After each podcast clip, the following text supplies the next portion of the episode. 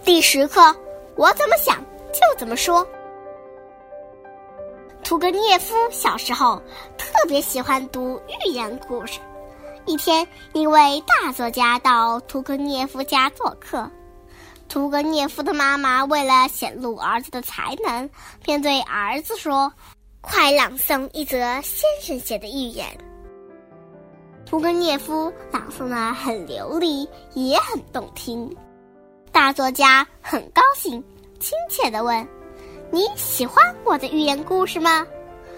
屠格涅夫认真的回答：“喜欢，但是我更喜欢克雷洛夫写的寓言，他写的寓言比你的更好。”大作家听了一点儿没生气，从心里佩服这个孩子。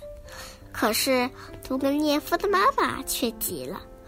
瞪了儿子一眼，客人一走，屠格涅夫的妈妈便教训儿子：“你怎么当着大作家的面说他的作品不如别人呢？”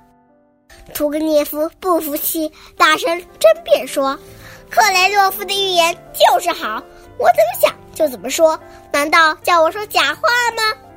妈妈听了儿子的话，不作声了。